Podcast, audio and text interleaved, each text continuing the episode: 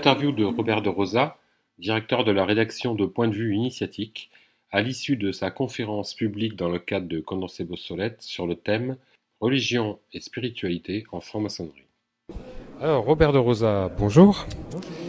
Euh, vous venez de terminer, d'achever une conférence euh, sur la spiritualité et la franc-maçonnerie. Vous vous définissez comme bizarre, touche à tout, inclassable, polymorphe en quelque sorte. Vous êtes enseignant, plasticien, gribouilleur de mots, donc auteur à la fois dans le monde de l'enfance et sur la franc-maçonnerie.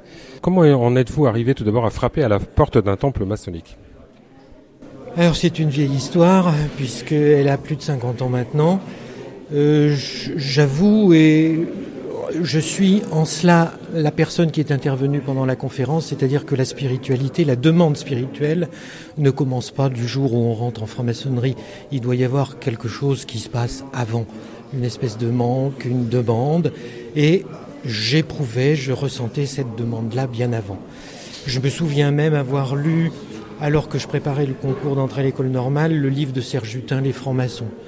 Et j'ai fait ma demande pour entrer en franc-maçonnerie alors que j'avais 19 ans, ce qui était pas possible à l'époque puisque la majorité est à 21. Donc j'ai patienté deux ans et à 21 ans, je suis entré dans la loge de Clermont-Ferrand. Voilà le parcours, le début du parcours. Apparemment, au bout de 50 ans que vous y êtes, ça a dû vous satisfaire. Hein, donc. Alors ça m'a satisfait totalement. La preuve, j'y suis toujours. Ce qui ne veut pas dire qu'il n'y a pas des périodes plus difficiles que d'autres. C'est pas un chemin euh, heureux tout le temps, mais c'est justement parce que c'est un chemin initiatique qu'on y rencontre des épreuves et que quand on les surmonte, on y trouve un réel bonheur. Alors par rapport à ce, travail, à, cette recherche, à cette découverte de la spiritualité à travers euh, l'autre pour arriver à vous, si j'ai suivi la conférence.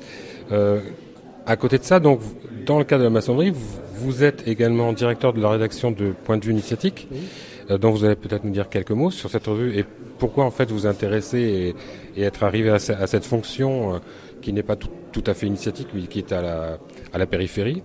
Et ensuite, bah, pourquoi donc cette conférence publique? Point de vue initiatique tout d'abord point de vue initiatique, c'est la revue de la Grande Loge de France.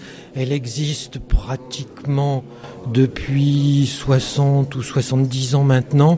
Elle portait un autre nom avant, ça s'appelait des cahiers de la Grande Loge de France.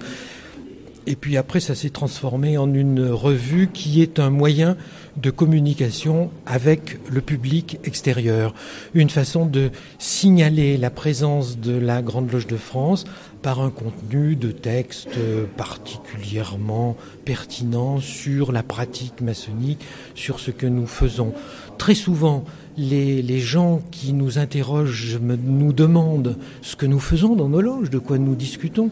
Eh bien, il suffit de prendre point de vue initiatique et on a une petite idée de ce qui se passe dans les loges, de ce qui se passe du produit des loges. Hein. Tout à l'heure, j'ai parlé de l'intime et de l'échange profond euh, de chacun. Ça, c'est autre chose, c'est dans le cours des cérémonies et des rituels qui se déroulent. Le deuxième point, c'était ah, pourquoi, faire des conférences publiques eh bien, La Grande Loge de France fait plusieurs manifestations publiques chaque année ici à Paris. Euh, les conférences Condorcet-Brossolette ont lieu elles aussi depuis une dizaine d'années. Il y en a trois par an.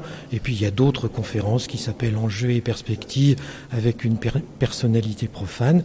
C'est, ça fait partie de la communication de la Grande Loge de France envers le public, de façon à ce que les gens sachent qu'il existe une obédience maçonnique telle que la nôtre, qui propose une voie spirituelle et que si ça les intéresse, ils peuvent venir nous rejoindre. Ben, Robert de Rosa, euh, d'ailleurs, Robert de Rosa, mais j'ai vu que votre site c'était Roberto de Rosa. Vous, conservez les deux identités euh Alors, c'est bah, les deux identités, non, c'est pas deux identités, c'est que quand j'ai fait le site Robert de Rosa, ça marchait pas, c'était déjà pris. Alors, j'ai utilisé mon prénom italien puisque je suis, enfin je suis pas italien, mais mes parents sont italiens et moi-même je suis simplement naturalisé. Je suis pas un Français de souche. c'est honteux. Mais voilà, je ne suis qu'un naturalisé, donc j'ai pris la déclinaison italienne. C'était, c'était plus simple. Et puis en plus, ça remettait au bout des, des origines que j'aime bien. Robert de Rosa, je vous remercie. Merci.